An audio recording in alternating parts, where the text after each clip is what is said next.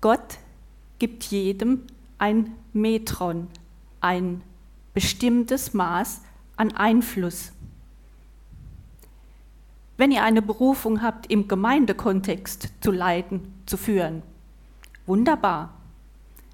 Aber ihr seid berufen, zu leiten und zu führen, egal wo, am Arbeitsplatz, im Studium, in der Familie, in der Ausbildung, dort Einfluss zu nehmen. Das Feld ist da wesentlich breiter.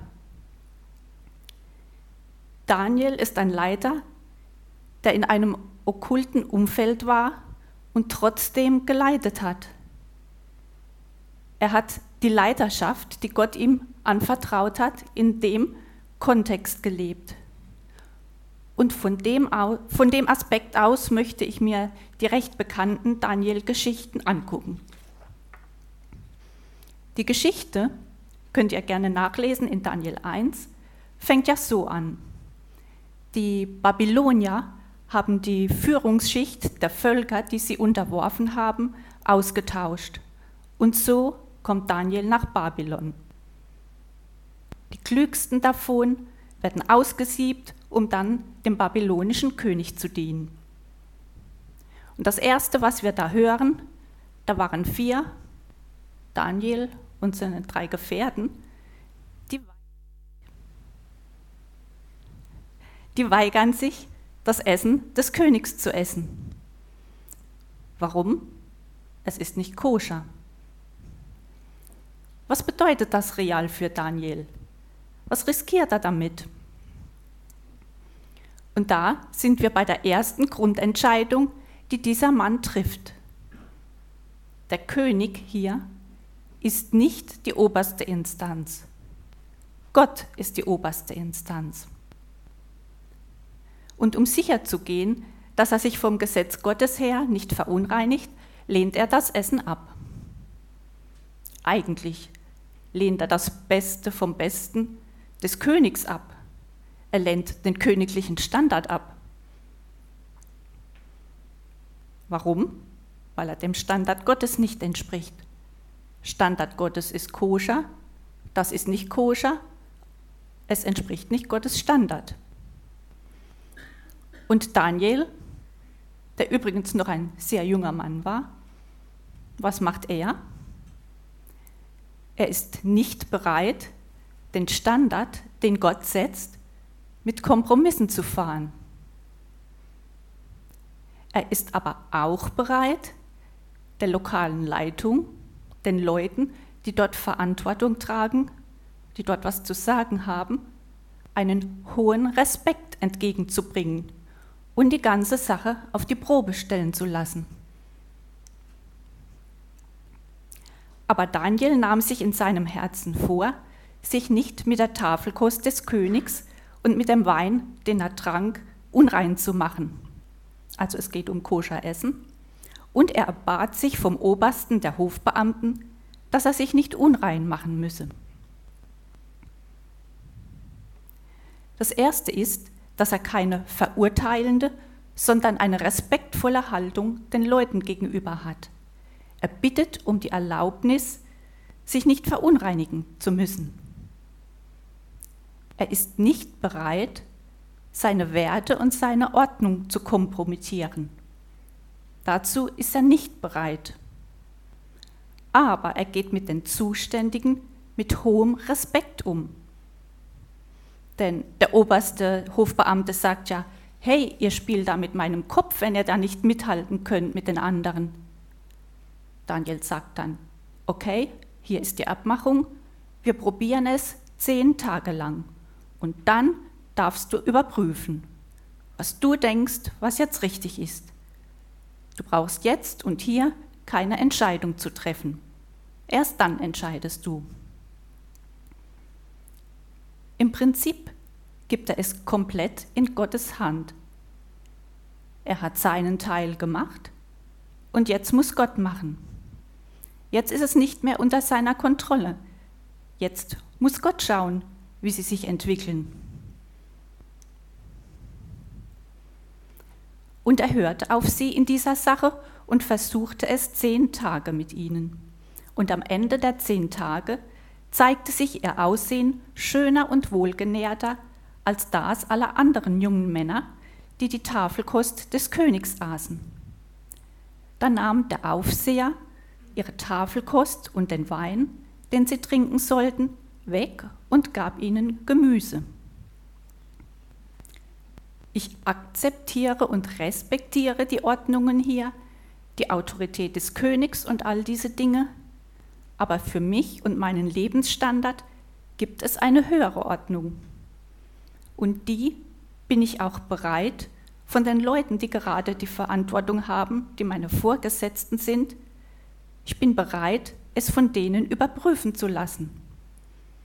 Das ist genau das, was er hier macht. Daniel hat den konfrontativen Ansatz, den viele Christen haben, nicht. Er sagt nicht, das ist falsch, was ihr hier macht. Ihr solltet das anders machen. Er lässt den Typ selbst entscheiden. Er weiß, er hat etwas Besseres anzubieten. Das Risiko für Daniel ist, wenn Gott sich nicht dazu stellt, wenn Gott sich nicht zu seiner Ordnung stellt, die Daniel bemüht ist, sich dran zu halten, hat er kein Argument mehr. Aber er erlebt, wie Gott sich dazu stellt. Er erlebt, dass der Aufseher, der für sie verantwortlich ist, feststellen muss, ihr habt euch ja besser entwickelt wie alle anderen. Wäre ja Blödsinn, da zurückzurudern. Der Aufseher, der für sie verantwortlich ist, sagt, ich bin bereit, für euer Handeln Verantwortung zu übernehmen und euch machen zu lassen, wie ihr es wollt. Das ist, wenn wir über Leiterschaft nachdenken im säkularen Bereich, ist das einer der Hauptknackpunkte. Im Prinzip unsere Vorgesetzten für uns zu gewinnen, dass sie bereit sind, Verantwortung zu übernehmen über das, wie wir wollen, dass es passiert. Daniel macht das. Er sagt nicht, du hast mir gar nichts zu sagen, ich folge Gott, nicht dir. Er begibt sich in Abhängigkeit von Gott und sagt, lass es uns zehn Tage probieren und dann kannst du entscheiden, ob du da mitziehst oder nicht. Wir gewinnen in der säkularen Welt keine Gunst dadurch, dass wir jedem erzählen, was er alles falsch macht. Wir gewinnen sie dadurch, dass wir einen anderen Standard setzen und bereit sind, den dann überprüfen zu lassen in Glauben investieren, dass Gott sein Ding dazu tut. Ich weiß von jemand, der hat in einem Speditionsunternehmen begonnen und bevor er da gestartet ist, hat er sich vorgenommen, ich werde mich nicht versündigen, ich werde keine Mitarbeiter manipulieren, ich werde keine Steuern tricksen, ich werde mich an die Gesetze halten und ich mache das nicht wegen dem Staat, sondern wegen Gott. Ich habe einen höheren Standard. Was kommt 20 Jahre später unterm Strich dabei raus? Ein Betrieb, wo sich die Mitarbeiter bekehren, wo mehrere Subunternehmen gewachsen sind und sie in der Region die Spedition sind, in der jeder Fahrer arbeiten will. Und das Geschäft boomt, weil er das gemacht hat. Auch wenn jeder sagt, so kann man keine Spedition führen, so kannst du keine Gewinne machen, das läuft so nicht. Und er sagt, nein, ich fahre einen anderen Standard. Und wir machen das jetzt so. Und dann wirklich überprüfen lassen. Nicht das Konfrontative, ihr macht das falsch, sondern, sorry, hier ist euer Standard, hier ist mein Standard und ich möchte euch bitten, meine Standards zu überprüfen und dann eure Entscheidung zu treffen, ob ich hier bei euch meinen Standard leben darf oder nicht. Schauen wir mal die nächste große Geschichte an. Die Geschichte von Nebukadnezars Traum. in Kapitel 2. Der König hat einen Traum, der ihn sehr beunruhigt. Und er ruft seine Wahrsagepriester, die Beschwörer und Zauberer und die Sterndeuter. Und der König verlangt von ihnen, dass sie ihm seinen Traum und die Deutung sagen.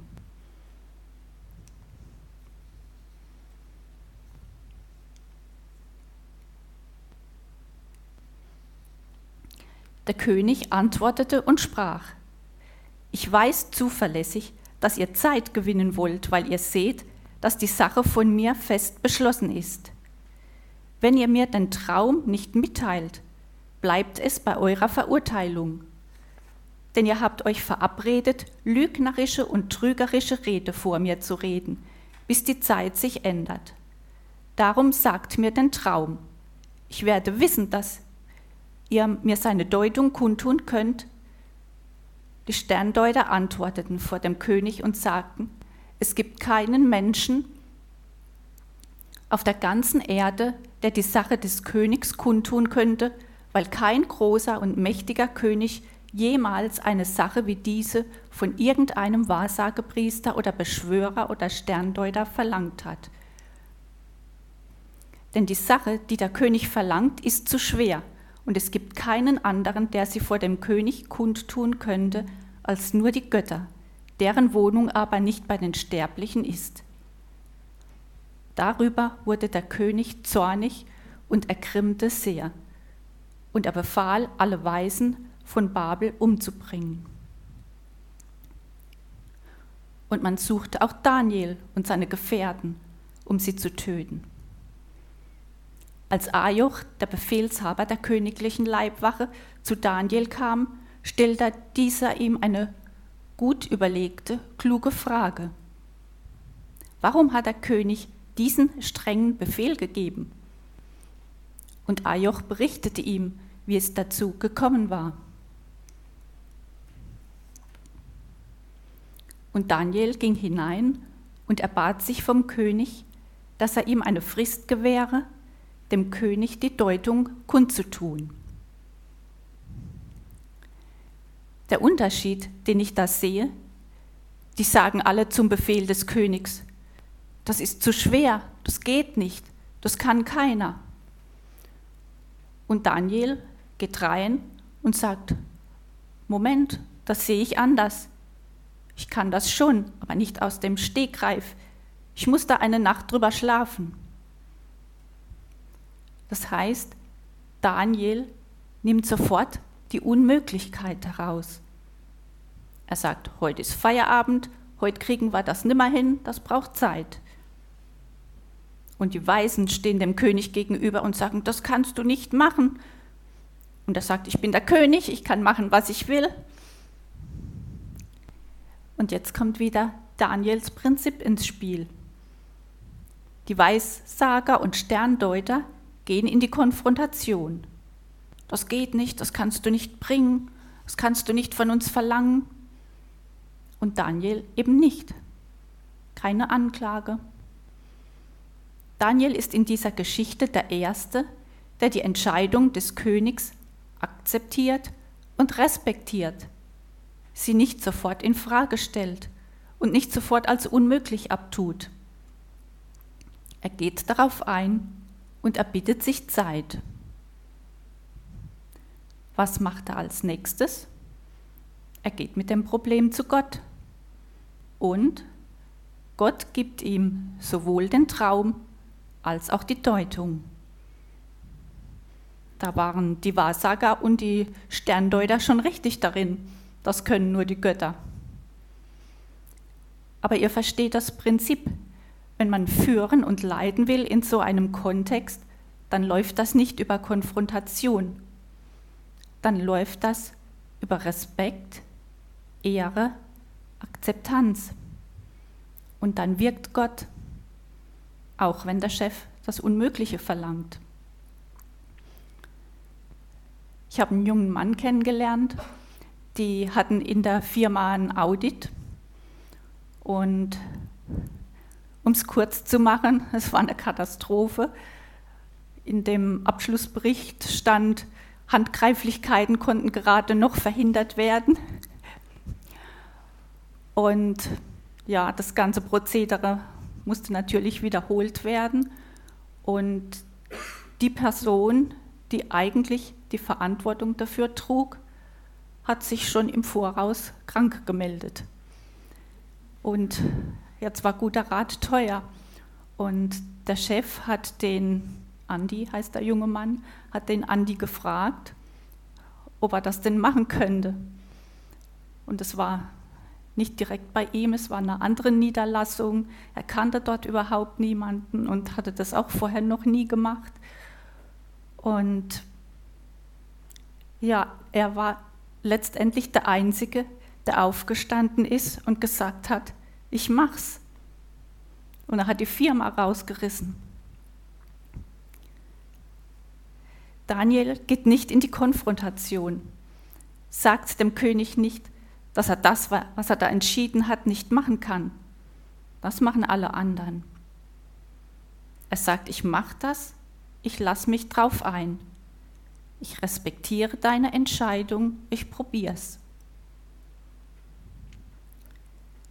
Was aber nun gleichzeitig passiert ist, in dem Kreis, in dem Daniel drin ist, etabliert sich Daniel als Autorität.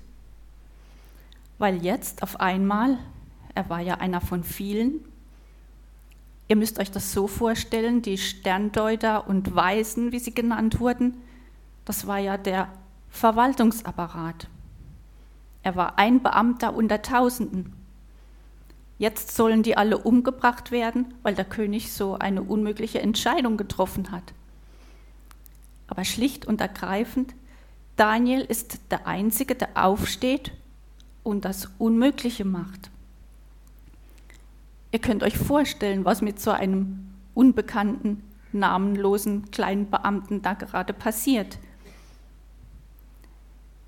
Da kommt natürlich auch Neid und Rivalität, aber die werden alle wissen, das ist der Typ, der dem König den Traum gedeutet hat, der uns gerettet hat.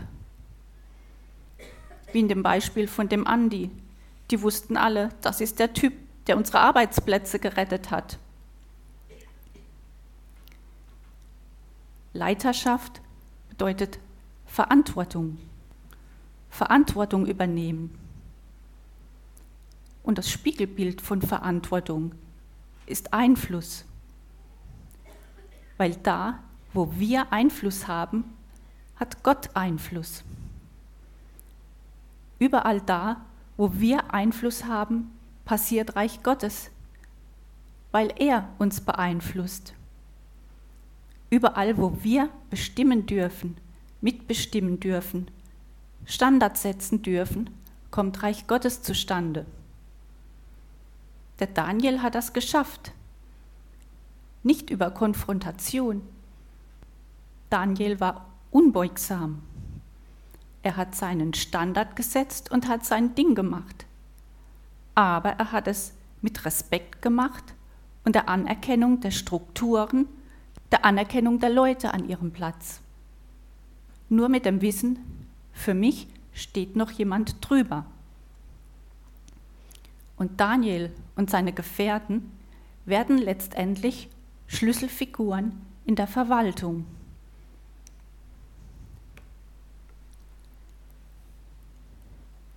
Das heißt, nach dieser Aktion, erstens mal, fällt der König nieder und erkennt Gott als Gott an.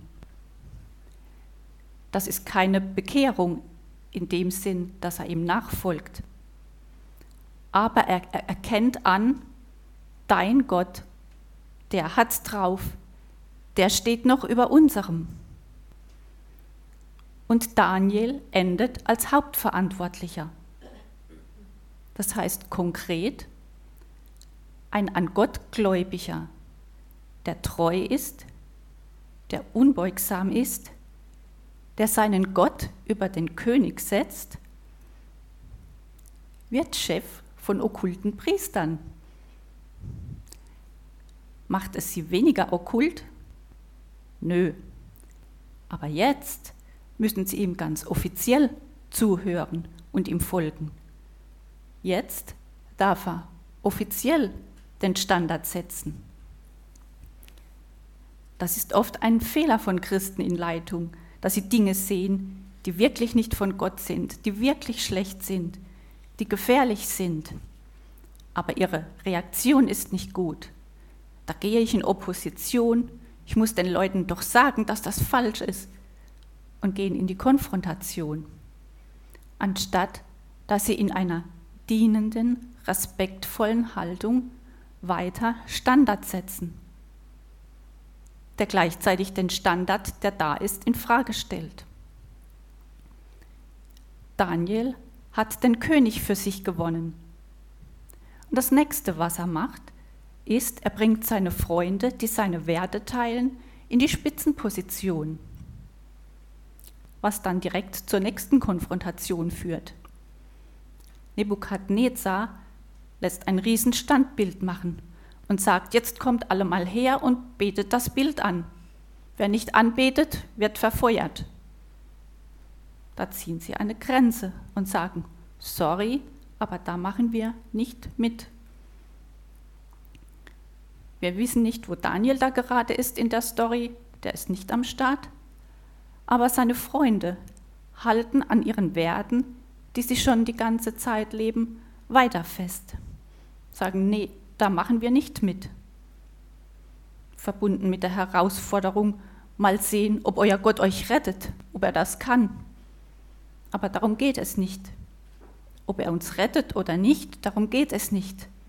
Aber wir werden die Knie nicht vor diesem Götzen beugen. Und wieder erleben sie, dass Gott sich vollkommen dazustellt. Eigentlich ist dieses Prinzip dahinter immer noch das gleiche, weil Nebukadnezar mit seinem Standbild gibt ihnen ja eine Wahl. Entweder anbeten oder Feuerofen. Sie respektieren und akzeptieren immer noch die Königsentscheidung. Er gibt ihnen ja eine Wahl. Es ist nur eine Wahl, die keiner versteht. Es gibt diese Punkte, wo ich sagen muss, da gehe ich nicht mit, was immer für mich die Konsequenz ist. Aber da mache ich nicht mit. Genauso auch in der Geschichte mit der Löwengrube. Daniel ist ja klassisch politisch ausmanövriert worden. Das war ja nicht vom König inszeniert, sondern von seinen Gegnern. Die Gegner von Daniel machen sich das Wissen über Daniel zunutze und manipulieren den König. Jetzt steht der König wieder wie am Anfang da. Ich habe da was gesagt, jetzt muss ich auch danach handeln. Jetzt komme ich aus der Nummer nicht mehr raus. In der Situation fastet der König sogar die ganze Nacht, als Daniel in der Löwengrube ist. Aber Daniel wieder ist nicht bereit, seinen Standard zu kompromittieren, nur um sich selbst zu schützen. Genau das gleiche wie seine drei Freunde im Feuerofen.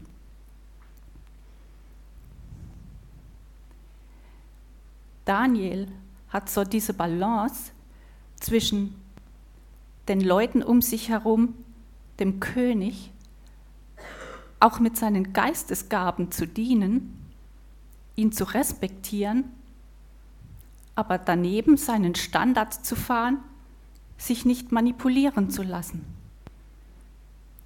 Und das ist das Spannungsfeld, in das sich Daniel immer wieder begibt. Ich lass los, ich mache, was ich weiß, was vor Gott richtig ist. Und um den Rest muss Gott sich kümmern. Ich lasse mich nicht manipulieren, ich schütze mich nicht selbst. Ich mache das, wozu ich da bin. Und das ist gerade dem König zu dienen, egal wie der gerade drauf ist. Sehr berührend finde ich auch die Geschichte, wie Daniel diesen Traum vom Baum auslegt in Kapitel 4. Nebukadnezar holt Daniel, um den Traum zu deuten. Und das ist, wie die Deutung vom Traum anfängt. Da war Daniel, dessen Name Belshazzar ist, eine Zeit lang vor Entsetzen wie betäubt und seine Gedanken erschreckten ihn. Der König fing an und sagte, Belshazzar, der Traum und seine Deutung mögen dich nicht erschrecken. Belshazzar antwortete und sprach, Mein Herr, der Traum gelte deinen Hassern und deine Deutung und seine Deutung deinen Feinden. Daniel hatte wirklich keine Strategie. Er hat sich einfach darauf eingelassen, auf den König ihm zu dienen, das Beste für ihn zu wollen. Die Deutung von dem Traum erschreckt ihn, weil es eigentlich eine sehr harte Korrektur des Königs ist. Daniel ist geschockt und er zeigt es, dass er geschockt ist. Möge der Traum doch für deine Hasser und deine Feinde gelten. Diese Herzenshaltung. Nebukadnezar war ein übelst dämonisierter, okkulter, heidnischer Herrscher. Aber Daniel dient ihm. Mit allem, was er hat, stellt er sich ihm zur Verfügung. Und er ist so weit, das tut ihm leid mit der Auslegung. Er ist geschockt. Und der König merkt, wie geschockt er ist. Und er sagt, hey, mach dir keine Sorgen, sag mal, was der Traum bedeutet. Daniel hatte eine wirkliche Beziehung geschaffen zu diesem Herrscher. Was aber umgekehrt auch bedeutet, dass ihm richtig, richtig Autorität gegeben ist. Er war ein Bediensteter. Doch inzwischen ruft bei so einem Traum Nebukadnezar ein Teammeeting zusammen.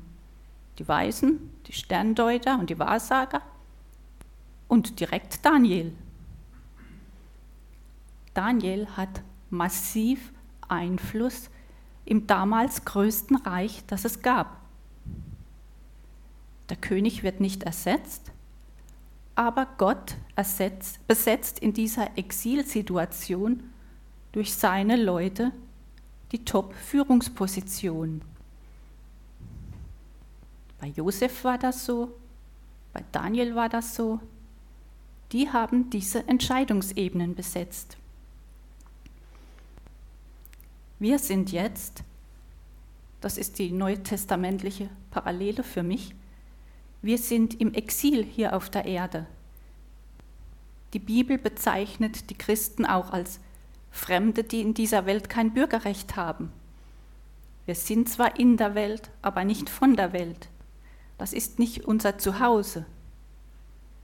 Die Königsebene wird erst da besetzt, wo unser König wiederkommt. Aber wir haben immer noch die Verwaltungsebene zu besetzen, weil die ist uns anvertraut. Wir sollen gestalten, wir sollen Einfluss haben in dieser Welt. Daniel versteht es, seine Beziehung mit Gott in so einem Kontext auf eine Art zu leben, dass der König mehr als einmal kommt und sagt, dein Gott ist der Richtige. Darum geht's, nicht die Kontrolle zu übernehmen. Es geht darum, die Menschen zu gewinnen und Segen auszubreiten für die Leute. Genau das passierte ja dann. Die meisten Christen leben ihre Berufung draußen in Babylon aus und nicht in Jerusalem, also der Gemeinde. Viele glauben fälschlicherweise, dass sie nichts tun, um Gott zu dienen, weil sie keinen geistlichen Beruf ausüben. Durch ihre Schuldgefühle fühlen sie sich vielleicht verpflichtet, in der Gemeinde einen Dienst zu übernehmen. Doch unter der Woche arbeiten sie in Schulen, bieten Dienstleistungen an oder leiten sogar ein Unternehmen, sodass sie ein Segen für die ganze Gemeinschaft sind. Es ist natürlich gut, wenn Christen ihre Gaben einsetzen, um in ihrer Gemeinde zu dienen. Aber wenn du einen Job in Babylon hast, dann ist das deine höchste Berufung. Wir müssen diese dualistische Trennung zwischen heilig und weltlich aufgeben. Die Angelegenheiten des Arbeitsplatzes sind geistlich, genauso geistlich wie die Gemeinde oder die Anbetung Gottes. Wir leben unser geistliches Leben nicht nur in Jerusalem, in der Gemeinde, sondern auch in Babylon, draußen in der Welt.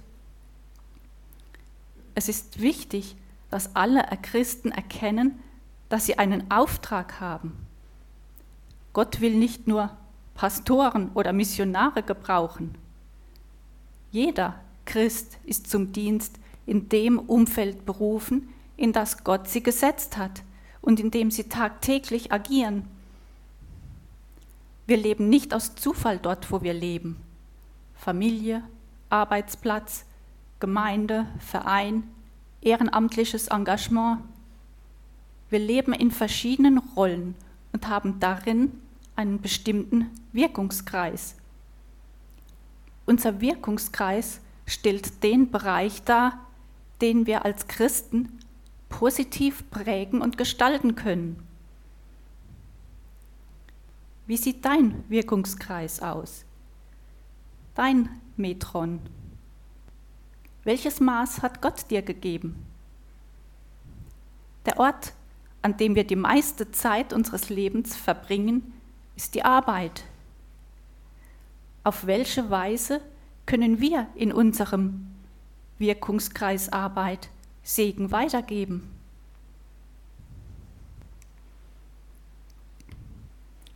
Worin auch immer eure Arbeit besteht, tut sie mit ganzer Hingabe denn letztlich dient ihr nicht Menschen, sondern dem Herrn. Es geht also nicht darum, seinem Boss zu gefallen, sondern Gott. Wir Christen sollen unseren Beruf in dem Bewusstsein ausüben, dass wir damit dem Reich Gottes dienen. Das Wort arbeiten heißt im Hebräischen Avad, dieses Wort wird an anderen Stellen in der Bibel anders übersetzt. Manchmal dienen und manchmal anbeten. Arbeit hat oft eine langweilige Routine und wir verlieren oft das große Ganze aus dem Blick. Auch zu arbeiten, im Beruf zu sein, kann man bewusst für das Reich Gottes machen. Und es ist dabei egal, was du tust. Ob du ein Handwerker bist, ob du Mama bist, ob du studierst oder im Chefsessel sitzt. Egal. Das, was du den ganzen Tag hauptsächlich machst. In einer dienenden, anbetenden Haltung zu arbeiten den Glauben vom Sonntag mit der Arbeit am Montag verbinden. Da liegt so ein großes Potenzial drin, wie wir mit unserer alltäglichen Arbeit in unserem Umfeld Einfluss nehmen können. Zur Ehre Gottes. Erinnern wir uns an Daniel und seine Freunde. Wir leben als Christen in Babylon. Dort sollen wir unsere Umgebung segnen und sie positiv prägen, damit Orte mit Glauben, Liebe und Hoffnung erfüllt werden. Ich bete noch. Danke, Herr, dass du nicht nur jetzt am Sonntag bei uns bist. Danke, dass du schon an unserem Arbeitsplatz auf uns wartest und dich darauf freust, mit uns deinen Söhnen und Töchtern zusammenzuarbeiten, die Welt zu verändern, zu einem besseren Ort zu machen, dein Reich auszubreiten. Schenke uns neue Freude und Leidenschaft für unsere Arbeit und lass uns dabei unseren Auftrag nicht aus dem Blick verlieren, dass wir unsere Umgebung prägen, Einfluss nehmen und Segen bringen für andere. Amen.